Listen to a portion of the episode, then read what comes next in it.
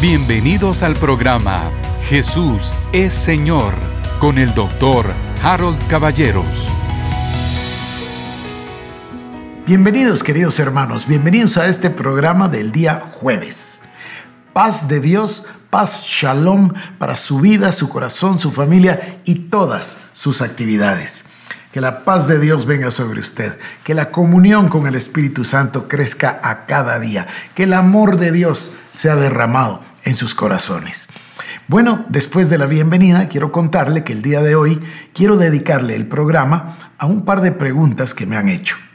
Ayer por la noche, al terminar el discipulado virtual, yo revisé los comentarios y había una pregunta muy interesante de una hermana.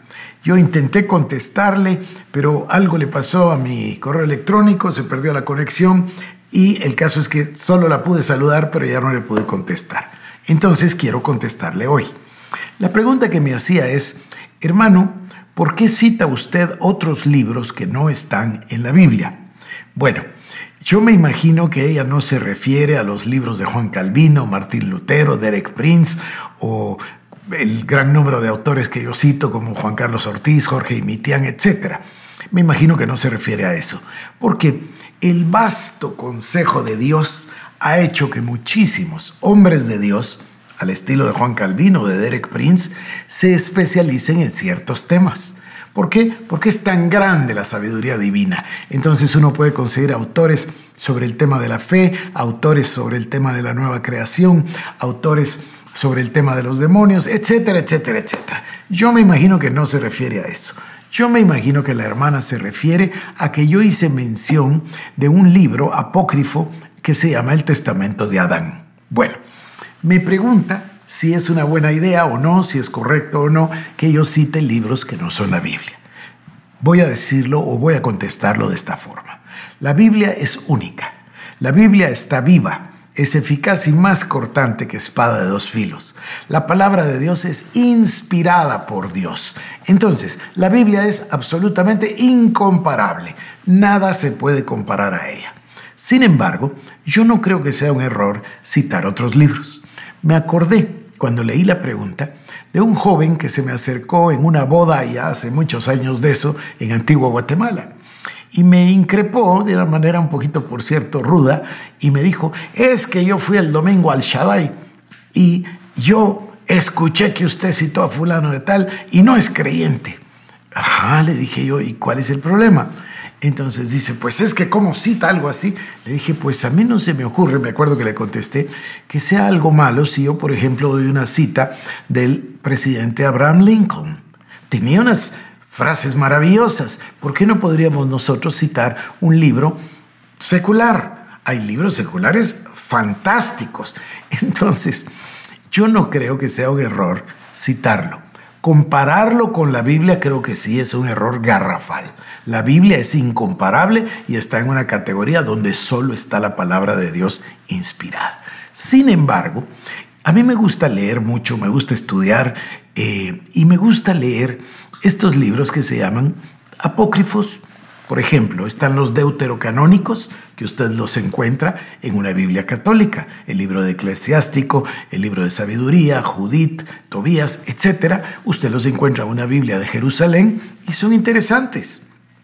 Y luego están, pero no están en la Biblia protestante. Ahora, hay una serie grande de libros, mire, los dos tomos son como de este grueso, de la pseudoepigrafía. Los libros pseudoepigráficos son libros apócrifos. No entraron en el canon de la Biblia por diferentes razones. Voy a explicarle en un segundito. No entraron en el canon de la Biblia, pero eso no les quita su valor histórico o valor literario. Por ejemplo, me recuerdo yo que en los libros deuterocanónicos, no sé si es en, en Judith, no estoy seguro, se habla de un demonio que se llama Asmodeo. Bueno, yo fui a encontrar este demonio Asmodeo en el testamento de Salomón. Y en el testamento de Salomón se decía cómo expulsar a ese demonio que se llamaba Asmodeo. A mí esas cosas me parecen interesantes. Por supuesto que no son la Biblia, ni las vamos a predicar como predicamos el Santo Evangelio de Jesucristo. Pero a mí me parece interesante. Y le tengo un par de casos, querida hermana, que son verdaderamente impresionantes. Uno tiene que ver con un libro famosísimo, posiblemente de los libros apócrifos, es el más famoso, que es el libro de Enoch. ¿Por qué no entró el libro de Enoch en el canon bíblico? Bueno, hay varias uh, explicaciones y los estudiosos tienen varias teorías, pero básicamente la razón principal fue de que no hay un libro de Enoch, sino que en realidad hay tres. Hay tres manuscritos y entonces cuál es el, verdadero, cuál es el más completo y el libro de Enoch se quedó fuera. Sin embargo, cuando leemos nosotros el libro de Enoch eh, eh, o sea, de estos tres manuscritos, porque así se dice, el 1, el 2 y el 3, son interesantísimos, interesantísimos, porque Enoch narra cómo el Señor se lo llevó, lo cual dice el libro de Génesis que el Señor se lo llevó. Pero bueno, mire qué interesante, Judas, la carta de Judas, capítulo 1, verso 14, dice, de estas cosas también profetizó Enoch séptimo desde Adán, diciendo, He aquí vino el Señor con sus santas decenas de miles. Esa es una frase que está en el libro apócrifo de Enoch. Y aquí lo cita la Biblia y lo cita en la carta de Judas. Pero si esto no fuera sorprendente, aquí le tengo uno mucho mayor. Fíjese usted que en el libro de Josué capítulo número 10, verso 13, y en el libro de 2 Samuel capítulo 1, verso 18, se cita el libro de Hazer. Y sin embargo no tenemos libro de Hazer en la Biblia. Por supuesto que existe el libro apócrifo de Hazer, pero está citado en la Biblia. Mire, Josué 10:13 dice, y el sol se detuvo y la luna se paró hasta que la gente se hubo vengado de sus enemigos. ¿No está escrito esto en el libro de Hazer? Y el sol se paró en medio del cielo y no se apresuró a ponerse casi un día entero. Bueno, mire segunda de Samuel capítulo 1 verso 18. Y dijo que debía enseñarse a los hijos de Judá. He aquí que está escrito en el libro de Hazer.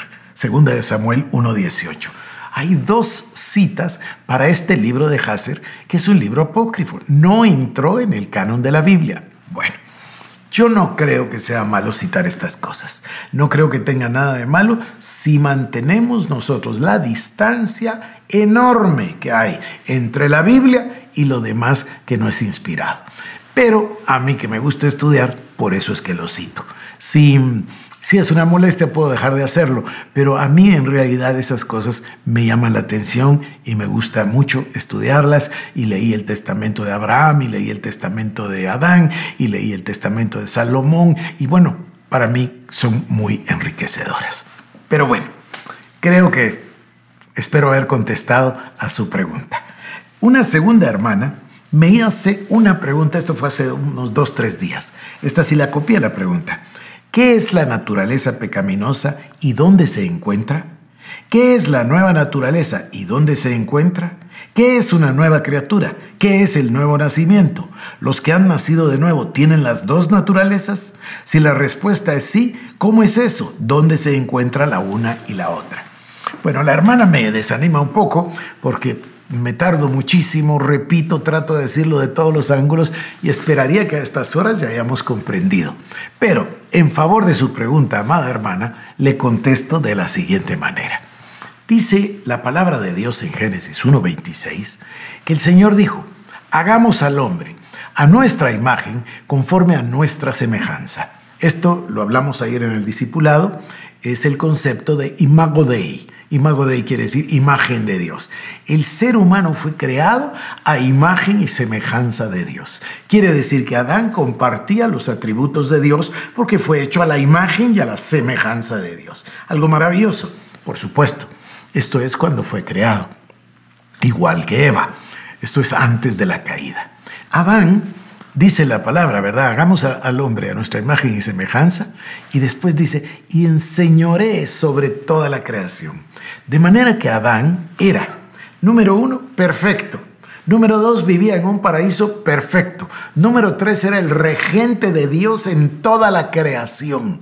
Él reinaba o se enseñoreaba o ejercía señorío sobre toda la creación. Era una situación perfecta para él. Pero Dios también le dio libertad. ¿Cómo sabemos que le dio libertad? Porque le dijo, de todos los árboles del huerto podrás comer excepto del árbol que está en el centro, el del conocimiento del bien y del mal.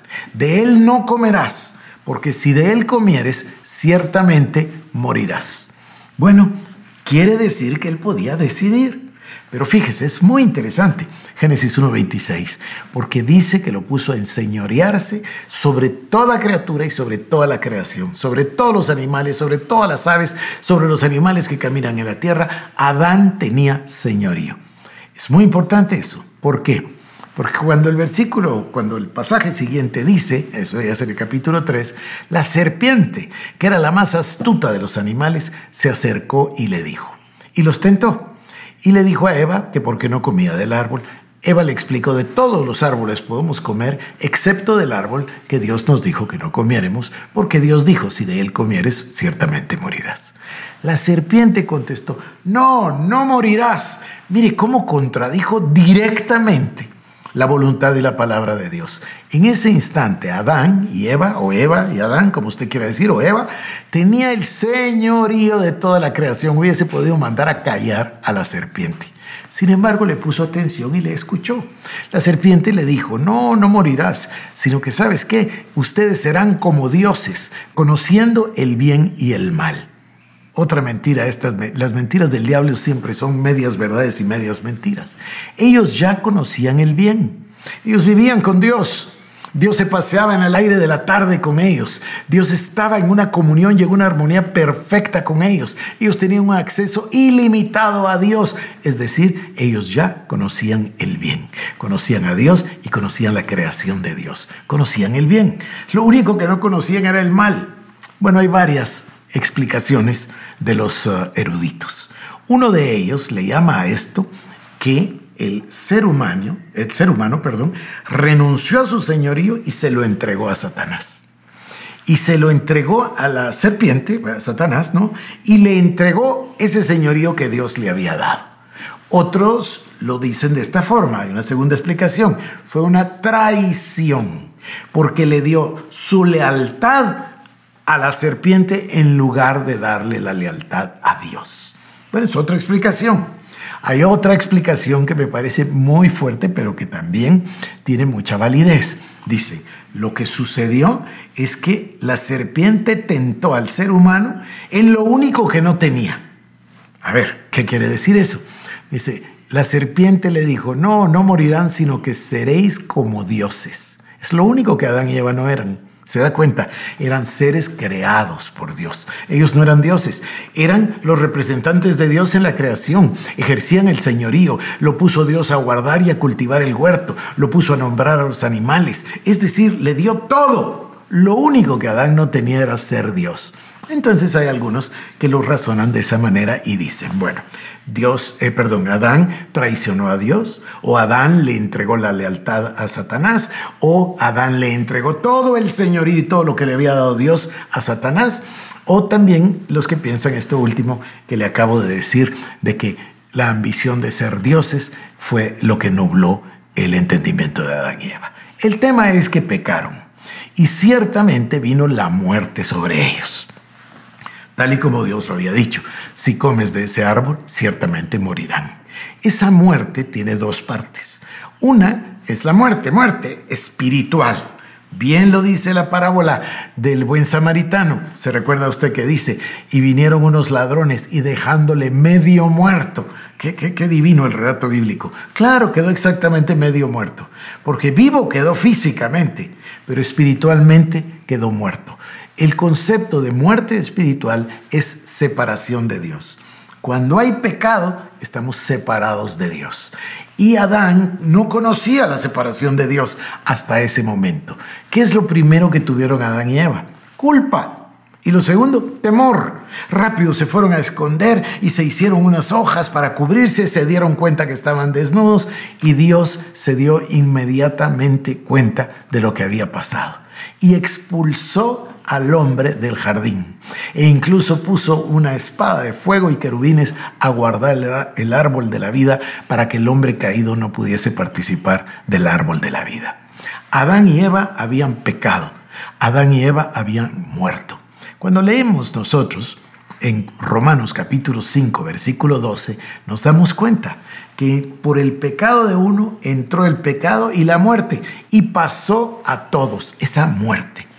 La hermana me pregunta qué es la naturaleza pecaminosa. Bueno, la naturaleza pecaminosa es lo que quedó a Adán después del pecado. Cuando él rindió su vida a Satanás, vino sobre él la naturaleza satánica.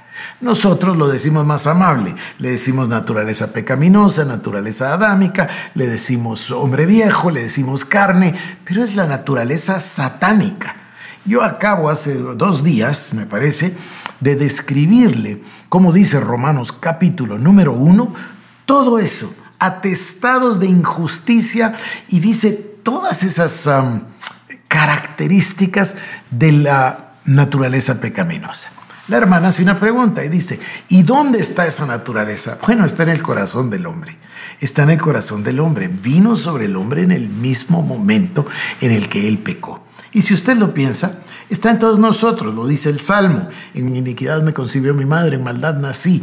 Lo dice con claridad toda la palabra. Y nosotros no necesitamos como dijo Juan Calvino una vez, le preguntaron y dijo, bueno, solo hay que voltear a ver para darse cuenta de la evidencia. El hombre, Juan Calvino le llamaba depravación total. El hombre perdido no tiene nada bueno adentro. No hay nada bueno. Esa es la naturaleza pecaminosa en su corazón.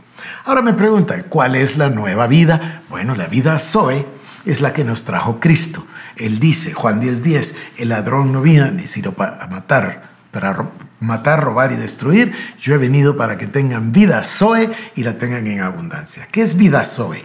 La vida de Dios. Fíjese, la vida de Dios es la que Dios sopló sobre el hombre. Porque mire, dice, tomó del barro y formó un hombre y sopló aliento de vida en su nariz ese aliento de vida es la vida de Dios. Y entonces dice, vino el hombre a ser un alma viviente. Así fue al principio. Esa era la vida de Dios. Luego entró esta naturaleza satánica, exactamente como lo dice el apóstol Pablo en Romanos 5, en Romanos 7, bueno, muchos lugares más. Y esa naturaleza satánica ha gobernado al ser humano. Eh, si vamos al libro de Efesios, nos dice cuando estábamos muertos en nuestros delitos y pecados. En otro pasaje dice, en otro tiempo eras hijos de desobediencia. En otro pasaje dice, hijos de ira. Y el Señor Jesús lo puso mucho más fuerte. Le dijo a los fariseos, vosotros sos hijos de vuestro padre el diablo. Entonces, eso es lo que se obtuvo. Tenía Adán la paternidad de Dios y la cambió por la paternidad de Satanás. Esa es la naturaleza pecaminosa. Ahora, ¿qué hizo Cristo? lo que llamamos el intercambio divino. El que no conoció pecado fue hecho pecado para que nosotros fuésemos hechos la justicia de Dios en Cristo. Segunda de Corintios 5:21. Él llevó nuestros pecados, nuestras dolencias, nuestras iniquidades, nuestras enfermedades, nuestra pobreza, pagó el castigo de nuestra paz. El Señor Jesucristo llevó todo eso, pero no solamente, y nos llevó a nosotros a la cruz del Calvario. Y dice, Fuimos crucificados juntamente con Cristo, dice Pablo. Y luego dice a los colosenses, y el acta de decretos que nos era contraria, la anuló clavándola en la cruz. Y después dice el apóstol Pablo, y el hombre viejo quedó en la cruz del Calvario. Ahí murió Cristo y ahí murió la naturaleza pecaminosa. Me falta un detalle, déjeme seguir. Luego fuimos sepultados con Cristo y después fuimos resucitados con Cristo en su gloria y nos llevó y estamos sentados en los lugares celestiales con Cristo Jesús y Él está sentado a la diestra de la majestad de Dios. Esto es maravilloso, pero el detalle que me faltaba es, Cristo dejó muerto al hombre viejo en la cruz. ¿Cuándo recibimos la nueva vida? La recibimos cuando creemos en el Hijo de Dios, cuando creemos la palabra, cuando creemos que Cristo es el Hijo de Dios, recibimos vida eterna, vida Zoe, esta es la nueva naturaleza. Entonces somos una nueva criatura y todas las cosas viejas pasaron y todas son hechas nuevas. Y luego me dice la hermana en su pregunta, la voy a volver a leer, dice, los que han nacido de nuevo tienen las dos naturalezas. No, no, no, no, eso sería una contradicción tremenda. Es como decir que una persona está muerta y viva. No, el que nace de nuevo tiene nueva vida. Lo que pasa es que a veces no se entera de que el hombre viejo ya se murió y el diablo le engaña. Por eso la enemiga es la ignorancia, la religión, la religiosidad, los engaños del diablo. Y luego dice ¿Dónde se encuentra la una y la otra?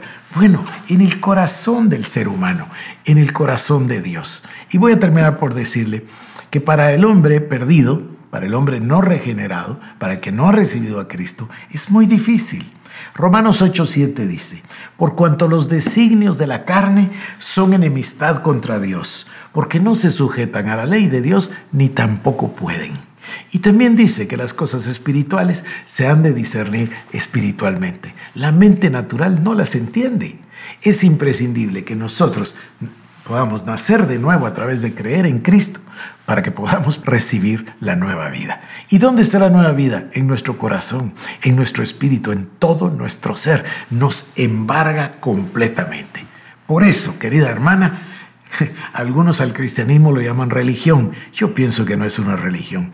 Yo aprendí de mi maestro T.L. Osborne, mentor mío, aprendí que decía, el cristianismo no es una religión, el cristianismo es una forma de vida, un estilo de vida. ¿Qué estilo de vida? El estilo de vida de creer, porque por eso nos llamamos creyentes. El cristianismo consiste en creer que Dios nos amó, que Dios nos salvó, que Dios vino a la tierra, que Dios subió a la cruz, que Dios fue a la cruz por nosotros, que Cristo nos salvó y que Cristo resucitó y que Cristo vive en nosotros y que Él es la cabeza y nosotros somos el cuerpo. El cristianismo es un estilo de vida de creer.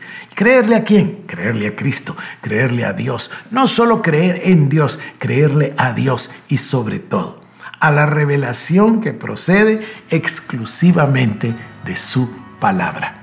Espero, queridas hermanas, haber contestado a sus interrogantes. Si usted tiene una pregunta, mándemela y voy a tratar de contestarla. Por hoy, que Dios le bendiga. Esto fue el programa Jesús es Señor con el doctor Harold Caballeros. Si quieres más información, búscanos en nuestras redes sociales como Iglesia El Shaddai Guatemala